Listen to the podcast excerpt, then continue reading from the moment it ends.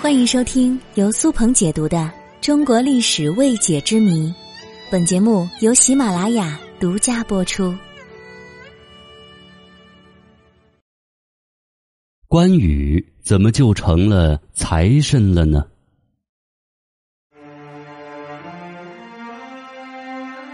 看过《三国演义》的朋友，一定对那个忠肝义胆、勇猛无双的关羽耳熟能详。那么，战功赫赫的一代名将、义薄云天的关将军，究竟如何从人跨越为财神的呢？其实，在中国，财神有很多，地位也和关羽不相上下。其中就有殷商时期的丞相比干、齐国丞相管仲，都是理财方面的官员；而范蠡、子贡等人则是做生意发了大财。民间很有名气的赵公明，原型是个道士，成仙之后专门保佑买卖公平。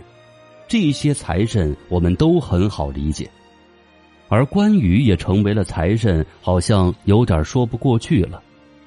因为我们都知道，跟钱财息息相关的职业是商人，而我国古代比较重农抑商，古人认为商人大多是重利轻义或者见利忘义的。那么，作为重义轻利的代表，关羽又如何成为重利者的守护神呢？莫非关羽真像民间故事里那样，在早年卖红枣、卖绿豆发了一笔横财吗？关羽能够实现这种跨越，名声大噪。其实最应该感谢的是他的老乡晋商。为什么这么说呢？因为做生意最讲究的是诚信经营，而关羽的重义气也与许多唯利是图的商人形成了鲜明对比。在小农经济没落、商品经济日益发展的晚清时期，商业来往非常频繁。可是那个时候并没有像现代这样完整科学的信用体系作为凭证。